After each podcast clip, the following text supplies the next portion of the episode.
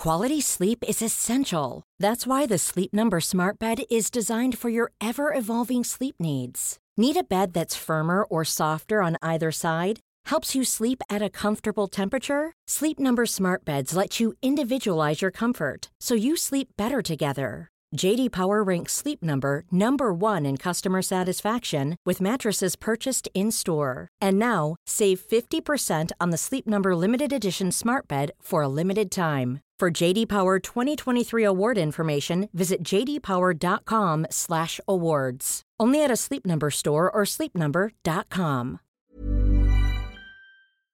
Bonjour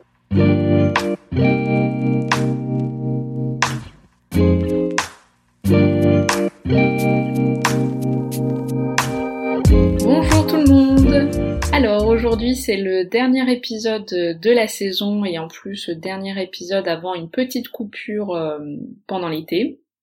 Et on va parler justement de résilience. Donc un, sujet qui euh, en tout cas est beaucoup plus euh, peut-être porteur de quelque chose de plus bah, résilient, justement positif face au dernier sujet que j'ai pu aborder, même si vous vous doutez bien que je vais un petit peu aussi euh, critiquer euh, ce concept-là, parce qu'il a beau envoyer euh, plein de fleurs, il n'est pas si évident que ça, et puis, comme j'ai toujours l'habitude de penser, la, théorie, c'est très chouette, hein, c'est beau, ça, on, en a besoin, mais quand c'est confronté à la pratique, on se rend compte souvent qu'il y a un, écart, et donc il faut pouvoir réactualiser en permanence dans ces allers-retours-là. Et donc, même si j'aime beaucoup ce concept, des fois il est un petit peu utilisé à toutes les sauces. En tout cas, euh, on voit bien que dans la résilience, c'est quand même l'idée qu'il y a des traumatismes graves qui révèlent des ressources parfois inimaginables chez des personnes, même un ensemble de difficultés de vie, comme par exemple une maladie chronique, va révéler une vraie résilience alors que d'autres justement ne pourront pas se lever ou se relever auront beaucoup de difficultés. Et c'est vrai que hum, ça questionne énormément. Qu'est-ce qui fait qu'on peut être résilient? Qu'est-ce qui fait qu'on ne le serait pas? Est-ce que déjà il y aurait une partie des individus qui le seraient, une partie qui ne le serait pas? Ça serait quand même assez triste. Donc est-ce que ça serait quelque chose de, inné, de acquis? On va essayer en tout cas de penser un petit peu plus à cette question parce que la résilience c'est quelque chose justement euh, où je, l'annonce directement, qui est dynamique. Pour moi, ça se crée, ça se nourrit, ça peut être remis en question, ça peut être perdu, mis à mal, retrouvé, évolué, etc. Donc pour moi, je sors un petit peu du côté euh, euh, immuable de la résilience, comme on pourrait l'avoir un petit peu dans, dans la définition physique, c'est-à-dire qu'en physique, la résilience, euh, c'est l'aptitude d'un corps à conserver euh, sa structure en tant que telle, et euh, quelles que soient les pressions du milieu. Donc il y en a beaucoup qui ont utilisé ce terme de résilience pour dire que ça serait un petit peu pareil chez l'être humain, c'est-à-dire que on peut ne pas valser, quel que soit en fait ce qu'on nous envoie. Donc quelles que soient les pressions qu'on pourrait avoir euh, de l'environnement, les événements, etc. Chose que je suis pas vraiment d'accord avec cette idée-là mais euh, c'est une bonne base en tout cas pour la pensée. Alors, au départ, en fait, la résilience, il faut le voir que c'était un concept qui était pensé euh, surtout pour les enfants qui avaient vécu des choses assez dramatiques. Donc on se disait euh, comment des enfants ayant vécu dans un environnement qu'on peut dire pathogène, c'est-à-dire peu adapté aux besoins que ce soit affectifs, euh, sociaux, euh, physiologiques euh, des enfants, ben pourtant, comment ça se fait qu'il y en a une partie qui vont quand même développer des ressources pour grandir, pour s'adapter socialement, sans avoir justement des répercussions envahissantes pour l'avenir? Et après, ça a été aussi projeté à l'adulte, mais aussi au groupe, parce que des fois, on, entend parler de groupe résilient. Alors pour l'enfant, euh, c'est vrai qu'on peut se dire qu'il peut y avoir des prédispositions à plutôt euh, appuyer sur des mécanismes de protection, de résistance, soit plutôt à développer peut-être plus de difficultés. Alors moi je le vois pas comme quelque chose où il y a des enfants qui ont le bouton des ressources et d'autres qui ne l'ont pas, ou des enfants qui ont le bouton euh, juste des difficultés. J'imagine qu'on a tous la même palette de boutons, c'est juste qu'on va peut-être pas tous avoir les mêmes capacités, que celles-ci soient innées ou acquis, à euh, saisir ces ressources-là. Et d'ailleurs, ça complique les choses pour les chercheurs parce que on peut aussi, à certains moments donnés, avoir appuyé sur euh, certains boutons et ne plus appuyer dessus après et inversement. Donc c'est-à-dire qu'il y a des enfants qui vont même développer euh, des troubles bah, psychopathologiques, des difficultés euh, qui sont très prenantes dans leur construction et qui pour autant, en devenant adultes, sont des adultes qui fonctionnent et qui vont très bien. Donc ça, prouve qu'en fait on peut utiliser un moment telle palette et une autre après. Donc et heureusement. Et inversement des enfants qui euh, vont, avoir pu bien se développer et pour autant qu'ils vont rencontrer d'autres difficultés adultes. Donc ça peut montrer qu'il y a quelque chose de dynamique, et, euh, mais aussi peut-être qu'on ne naît pas totalement table rase. Bon, ça c'est une autre question, mais en tout cas le l'équilibre entre des peut-être prédispositions et euh, quelque chose qui s'adapte, qui grandit avec l'environnement. Donc il y a deux types de situations où on pense en termes de résilience, en tout cas euh, ce qui est dit euh, par euh, les théoriciens. Donc il y a les situations où, comme je disais, il y a des personnes qui ont grandi dans un, environnement qu'on pourrait dire pathologique ou pas adapté, en tout cas pas suffisamment bon en soi pour un enfant. Mais pour autant, celui-ci pourra développer des capacités adaptatives, se sentir bien, évoluer intellectuellement, socialement, affectivement, etc. Et puis à la résilience qui est beaucoup parlée aujourd'hui pour les personnes qui vivent un traumatisme et qui arrivent donc après à, surmonter, à se reconstruire après cette épreuve. Et donc on a tendance à penser les individus avec des vulnérabilités et des ressources. Alors la résilience, déjà, qu'est-ce que c'est en soi? Enfin, En tout cas, comment ça peut euh, se construire?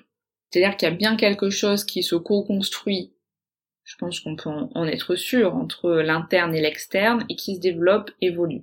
Et je pense que dans un environnement externe qui ne serait pas bienveillant, ou en tout cas qui apporterait pas suffisamment pour se construire, euh, l'interne peut prendre ressources et s'appuyer sur une unique source externe, par exemple un adulte qui aurait un regard porteur donc euh, pour, euh, pour un enfant qui serait dans un dans des difficultés, euh, dans des relations précoces, etc. Donc il peut peut-être se saisir d'un point externe, même si celui-ci est minime, mais pour continuer à se nourrir d'un point de vue interne. Et à l'inverse, on peut aussi être dans un environnement bienveillant, en tout cas sécure, et pourtant avoir du mal à mobiliser les apports qui peuvent être étayants.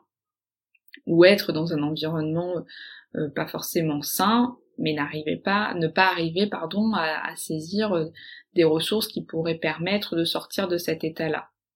Donc on voit qu'il y a vraiment l'idée que ça peut varier avec l'ensemble des facteurs qui nous entourent, mais aussi les interactions entre ces facteurs-là, et parfois euh, augmenter les impacts positifs et donc favoriser la résilience. En tout cas, on peut penser la résilience dans cette capacité à se défendre et à se réparer. Donc ça, c'est ce qui est dit euh, quand on parle de résilience. Et moi, j'ajouterais à se réorganiser dans un nouvel état. Donc c'est-à-dire qu'être résilient, donc c'est pouvoir se défendre, pouvoir se réparer, mais aussi, selon moi, se réorganiser. Vous, l'avez euh, entendu euh, souvent par, par les dernier épisode, moi je parle souvent du fait que c'est assez illusoire d'avoir envie d'être dans un état antérieur et de ne pas, enfin, de ne pas avoir envie de bouger ou de retrouver euh, ce, temps-là, mais qui pour moi est assez impossible et heureusement, et je pense que dans la résilience, il y a ça aussi. Donc on peut vivre quelque chose, s'en défendre, se réparer et en plus l'intégrer comme quelque chose qui va nous réorganiser, faire des remaniements et donc euh, être un être justement dynamique. Donc on dit souvent qu'on peut être résilient grâce à trois axes de protection. Donc il y a euh, l'axe autour de, de l'individualité, de l'internalité de la personne. Donc le fait, voilà, peut-être quelque chose qui serait propre à soi, propre aux personnes, à la personnalité. Il y a aussi l'axe de l'environnement, donc qui soit affectif, familial, quelque chose de, bienveillant qui pousse, qui encourage, qui donne une estime par le regard. Et puis il y a aussi l'axe du groupe, donc des relations en dehors de la famille, que ce soit la société, euh, les amis, l'identification à certaines personnes qui vont nous permettre euh, de justement s'encourager et se nourrir pour sortir des fois d'un état, etc. Donc ça, ça serait les, les, trois axes en tout cas de protection qui seraient possibles pour mettre en place des, des capacités de résilience. Alors comment ça pourrait aussi s'opérer la résilience? Ça, ça fait aussi euh, moult débats. En tout cas, euh, si on prend l'exemple du traumatisme, si vous avez entendu mon épisode dessus, donc il y a l'idée d'une bombe interne, et euh, qui dit bombe dit secours. On éteint le feu, et quand on éteint le feu, eh ben c'est le feu qui est le plus important, et donc de pouvoir l'éteindre. Donc on fait pas attention à ce qui brûle, ou à comment on va pouvoir réparer à ce moment-là. La maison brûle, on éteint. Et on éteint avec ce qu'on a. Donc c'est le principe de l'urgence dans la défense. Donc le premier euh, temps du trauma, on a pu le voir, il peut y avoir des, manifestations de déni, de sidération, parce que c'est la première défense là qu'on a trouvée pour sortir euh, du réel en tant que tel. Puis à tout un temps pour ce processus autour du traumatisme, pour euh, intégrer, ramener de la pensée autour de cela, comme j'avais proposé dans mon épisode. Puis donc, on peut se dire qu'il y a la résilience qui va se développer quand il y a aussi une forme de mise de côté de la situation urgente et donc des mécanismes de défense qui avaient été mis en place pendant le feu. Donc on arrête d'éteindre le feu parce que ça ne brûle plus et on va pouvoir commencer à réparer, à reconstruire, donc à mettre en place des réponses plus souples, avec notamment de la créativité, de l'intellectualisation, du partage, etc. C'est-à-dire qu'on ne refera pas exactement euh, la même maison. Les pièces qui auront brûlé, on n'aura pas exactement la même cuisine. Et pour moi, la résilience, c'est qu'en fait, la cuisine, ça sera une nouvelle cuisine. Et peut-être que justement, on va en créer quelque chose de encore plus euh, pratique, fonctionnel, peut-être euh, avec beaucoup plus de créativité, euh, d'affection dans les nouveaux meubles, dans notre façon de, de, les penser, de les créer en famille, de les partager. Enfin, vous voyez ce que je veux dire autour de, de la métaphore de la maison brûle. Bah, la résilience, ça serait ça, ça serait ce dernier temps où on a utilisé donc l'extincteur, on a après euh, réparé et maintenant on construit quelque chose de nouveau et qui peut-être donc peut être encore plus euh, avoir plus d'impact positif et euh, on n'est plus dans l'état antérieur. Alors pour parler de résilience, je pense que c'est assez important de parler de Boris Cyrulnik, qui est donc un neuropsychiatre psychanalyste qui a travaillé sur l'attachement et donc la résilience, et on parle beaucoup de lui souvent euh, quand on parle de, résilience, parce que c'est vrai que c'est lui qui a en tout cas beaucoup plus euh, vulgarisé, mais aussi théorisé ce concept-là, il l'a rendu euh, plus accessible et plus pensé dans la, dans la société. Mais je pense que pour comprendre aussi comment bah, Boris Cyrulnik il a développé ce concept, il faut peut-être pouvoir connaître son histoire et euh, je ne sais pas si vous l'avez déjà euh, lu ou entendu, mais j'ai trouvé ça euh, assez intéressant quand on l'avait raconté. C'est qu'en fait, donc Cyrulnik, il vient d'une famille d'immigrés juifs, et je crois que sa mère était polonaise et son père russe, il me semble. Et lui, il est né en France, et en fait, donc, euh, quand il y a eu l'occupation, donc euh, en 1900, euh, je crois que lui c'était dans les années, enfin l'histoire s'est passée, je crois dans les années 1940 ou 42. Enfin bon, quand il a été confié en tout cas dans une pension pour ne pas être déporté. Et après, il a été confié aussi à une institutrice qui donc le cachait en fait chez elle et s'occupait de lui. Et puis un jour, donc il y a, eu euh, une vague, des mouvements, du bruit où en fait tous euh, les enfants juifs du coin euh, devaient se rendre à la grande synagogue, je crois, de Bordeaux. Et en fait, ils se faisaient arrêter un à un, ils devaient suivre, en tout cas, les représentants à l'époque de l'ordre. Et en fait, donc Boris Cyrulnik, alors qu'il était enfant, il décide de se cacher dans les toilettes et donc de ne pas euh, aller dans la même direction que tout le monde, et il va attendre qu'une infirmière vienne euh, le libérer. Et il a échappé justement à la déportation ce jour-là. Bon, je pense que j'ai dû oublier euh, certains détails, parce que là c'est un petit peu de mémoire que je vous, je vous la raconte, et je pense que c'est intéressant de, de lire un petit peu plus sa biographie si ça vous intéresse, chose que je n'ai pas fait, donc voilà, je vais peut-être pas aller plus loin. Mais en tout cas, je trouve que c'est intéressant pour penser à ses recherches et sa vocation après euh, de psychiatre. Et on, peut se demander si justement, en tant qu'enfant, le fait qu'il n'ait pas suivi euh, le groupe, qu'il ait eu euh, donc cet instinct de survie, est-ce que ça serait pas déjà une forme de résilience? Donc j'ai pas lu encore une fois sa biographie, mais peut-être qu'on peut supposer qu'il avait un environnement suffisamment sécurisant pour mettre à profit la confiance en son instinct en l'écoute de la situation. Parce que Cyrulnik, justement, il parle beaucoup de résilience et d'attachement sécure. C'est-à-dire que quand on est sécurisé d'un point de vue interne, pour pouvoir penser et agir, à l'externe, ça a du sens. Et potentiellement, son attachement donc sécure lui a permis de ne pas monter dans le train, de ne pas suivre en tout cas euh, cette vague-là. Et donc l'importance du regard de l'autre qui va nous permettre cette construction, de, et donc de nous permettre de développer cette résilience. C'est-à-dire qu'un enfant, si on pense qu'il peut s'en sortir, comme un adulte, ça va conduire à une estime et à l'envie de s'en sortir. Si, si, on pense qu'un enfant, il a des capacités euh, donc euh, pour répondre à une situation, qu'on peut avoir confiance en lui, euh, une estime, et qu'il peut se saisir de, son instinct et de son écoute, et eh ben automatiquement, il va le développer. À l'inverse de justement si on pense qu'un enfant est, incapable, n'a pas de discernement, etc. Et encore une fois, la résilience, c'est pour ça qu'elle peut être aussi euh, mise en critique, parce que j'explique ce, point de vue dynamique qui pour moi est primordial, c'est-à-dire que même un enfant à qui on peut dire toute sa vie qu'il est incapable, il pourra se sentir capable un jour. Et ça, c'est vraiment important.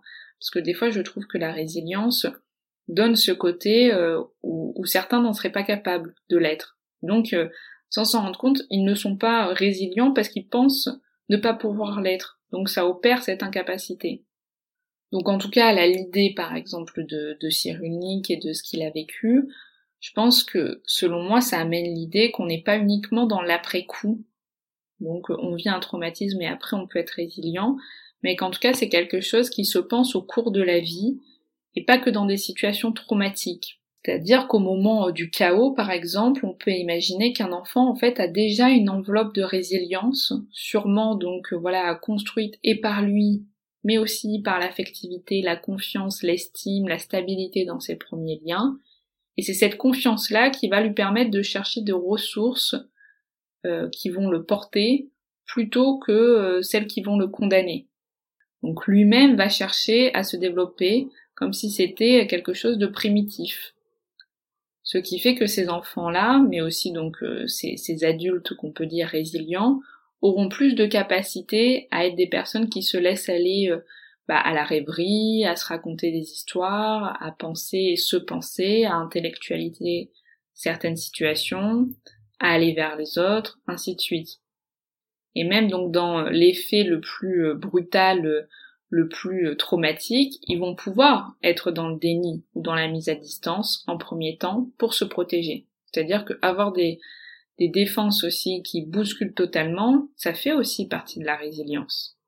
Et puis après, donc ils vont pouvoir, encore une fois, être dans ce processus dynamique, souple, pour euh, créer quelque chose de tout ça, être dans une possibilité euh, d'apporter quelque chose, je sais pas, moi, dans, dans la communauté, dans la société, en termes d'expression. Donc certains vont peut-être exprimer leur résilience en racontant bah, leur histoire, euh, en chantant, en faisant du théâtre, mais aussi en, en écrivant ou en rejoignant des associations, enfin, en créant des vocations professionnelles, enfin, ainsi de suite. Donc Cyrulnik qui parle de quatre points de la résilience, donc il y a la euh, construction euh, précoce, je crois que lui il utilise le terme d'échafaudage, il me semble, donc c'est-à-dire comment la personne, même toute petite, elle se muscle euh, son soi, donc euh, sa, confiance, son estime. Ensuite, il y a la capacité à avoir des défenses lors d'une situation qui en demande. Donc ça peut être voilà des défenses totalement chaotiques parce que c'est le chaos. Et puis après, donc en troisième temps, la capacité à rétablir, réorganiser les défenses, et donc la recherche de ressources, avec même des fois des nouveaux euh, euh, alors lui, je crois, il parle de tuteur de développement, de protection, donc par exemple chez l'enfant, donc avoir des nouvelles figures qui vont pouvoir permettre de se développer. Et en dernier point, donc la capacité à exprimer, raconter et se raconter. Donc comme euh, euh, l'identité narrative de Paul Ricoeur. Enfin, en tout cas, moi je le mets en lien avec ce concept-là dont j'avais parlé dans le premier épisode. Alors, je voulais finir un petit peu sur euh, les critiques autour euh, de la résilience. Donc, critiques qui sont pas forcément négatives, mais je pense qu'ils sont importantes d'avoir en tête. C'est que on, est dans un temps où c'est assez euh, à la mode hein, d'être résilient. Donc, enfin, le terme en tant que tel. Et en fait, il est parfois mis en avant là où ça n'existe pas, ou alors valorisé dans des situations où ce n'est pas le cas et ça ne devrait pas être le cas. Par exemple, donc, euh, bah, justement, après un deuil, comme on a pu euh, en parler dans mon épisode précédent, euh, la personne qui justement partirait directement travailler, continuer sa vie comme avant, ne serait pas bousculée par l'événement en tant que tel, bah ça c'est pas de la résilience, c'est pas le fait de ne pas avoir bougé qui est résilient. Donc si on reprend par rapport à mon introduction, c'est pas comme en physique où euh, euh, on nous bouscule, mais en fait, euh, malgré les pressions, ça change pas. Il peut y avoir un déni de certaines difficultés ou alors quelque chose de suractif pour ne pas laisser de place à la peine, à la souffrance, etc. Et pour moi, c'est pas de la résilience, parce que la résilience, elle suppose un avant et un après on est résilient quand justement après un deuil, on a pu être triste, on a pu être en colère, on a pu être ravagé, euh, voire même pendant des semaines, des mois, et qu'on peut réapprendre petit à petit à réinvestir la vie et à recréer. Donc encore une fois, la question de la création euh, dans l'après-coup. Et en fait, souvent, le problème de la résilience aussi, c'est qu'en fait elle se fait vite couper euh, l'herbe sous le pied, si je peux dire.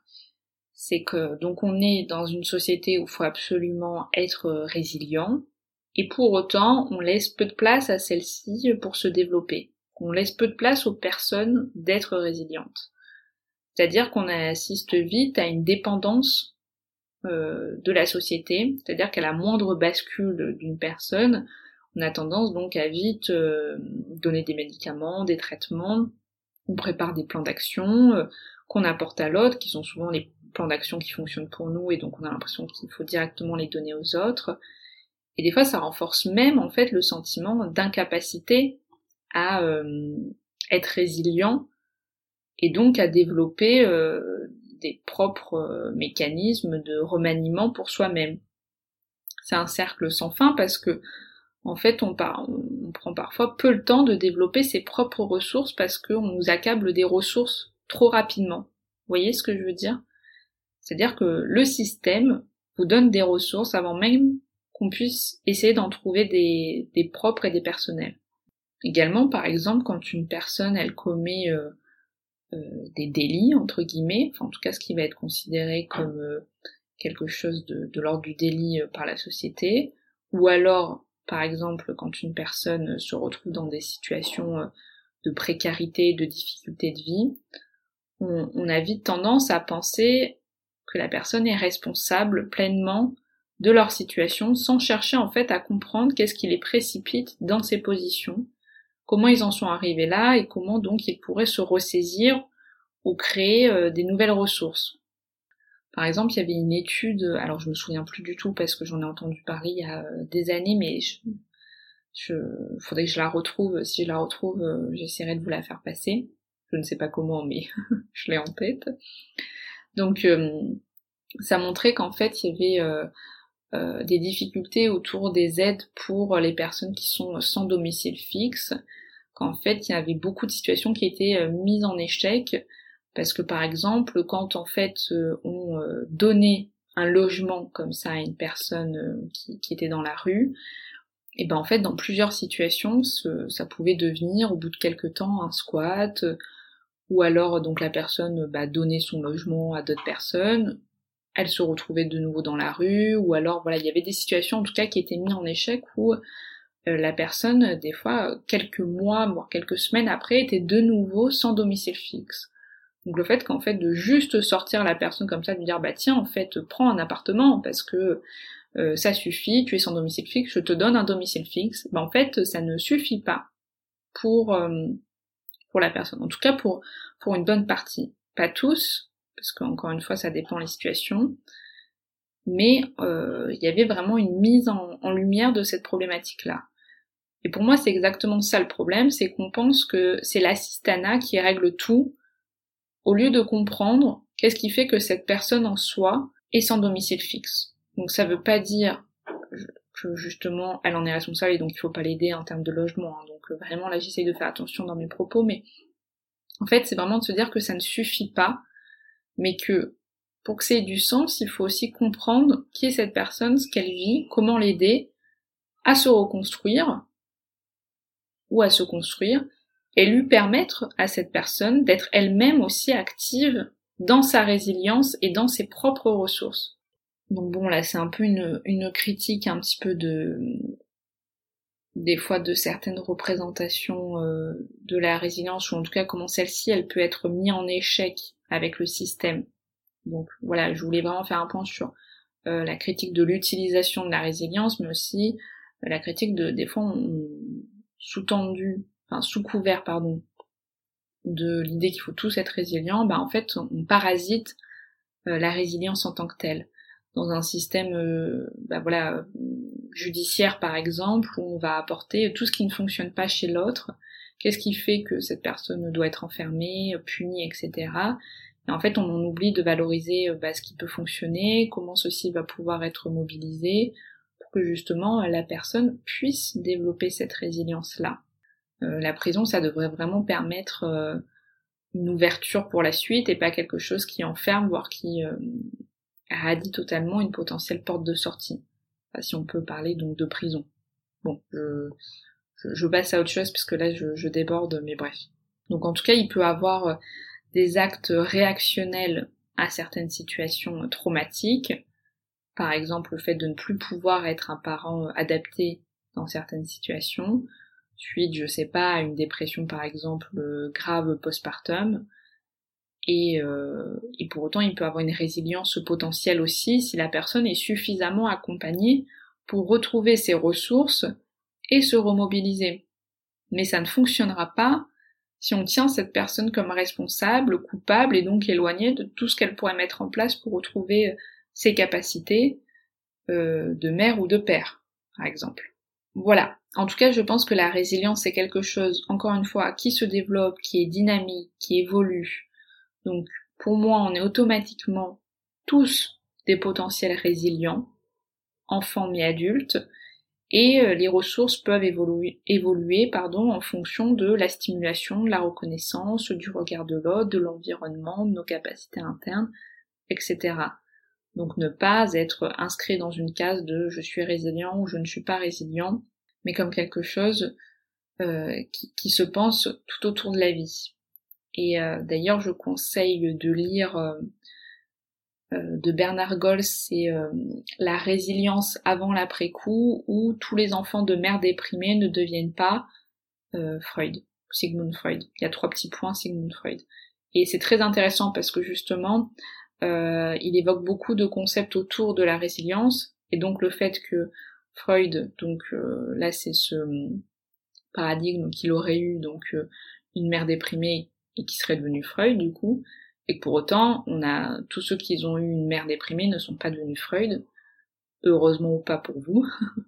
en tout cas, il évoque voilà ces concepts autour euh, de ce qui euh, vient construire, déconstruire la résilience, notamment par exemple avec la rêverie maternelle.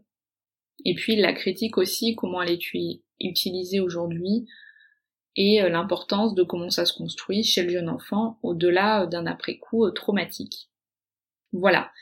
En tout cas, je termine cet épisode et donc cette saison. Et voilà, je voulais juste dire que là je vais faire une petite coupure pendant l'été parce que je pense que là vous avez eu beaucoup d'épisodes mais une coupure qui euh, appelle quand même à un ou deux épisodes euh, à voir euh, si, si j'en ai le temps et l'envie bonus. Donc en fait je vous laisse me poser donc sur mes différents réseaux donc Facebook, Insta ou sur mon adresse mail directement le comptoir de la psychologie me poser différentes questions donc des questions euh, peut-être sur tous ces épisodes que j'ai fait là ces derniers temps, peut-être des choses que vous n'avez pas compris ou vous aimeriez que je revienne dessus, euh, des idées de, thématiques à aborder, donc ça j'y répondrai pas directement, mais euh, si vous avez envie, je pourrais le noter. Et ou alors des questions peut-être de, de petits sujets qui mériteraient quelques, quelques lignes sur mon avis. Et, et dans ce cas-là, j'enregistrerai, j'enregistrerai oula, c'est difficile, un épisode bonus pendant l'été avant qu'on se retrouve à la rentrée pour euh, une nouvelle saison, donc avec des nouvelles thématiques. Voilà, en tout cas, je vous souhaite un bon été, j'attends vos retours, euh, vos questions, profitez bien et puis euh, donc on se retrouve à la rentrée. Salut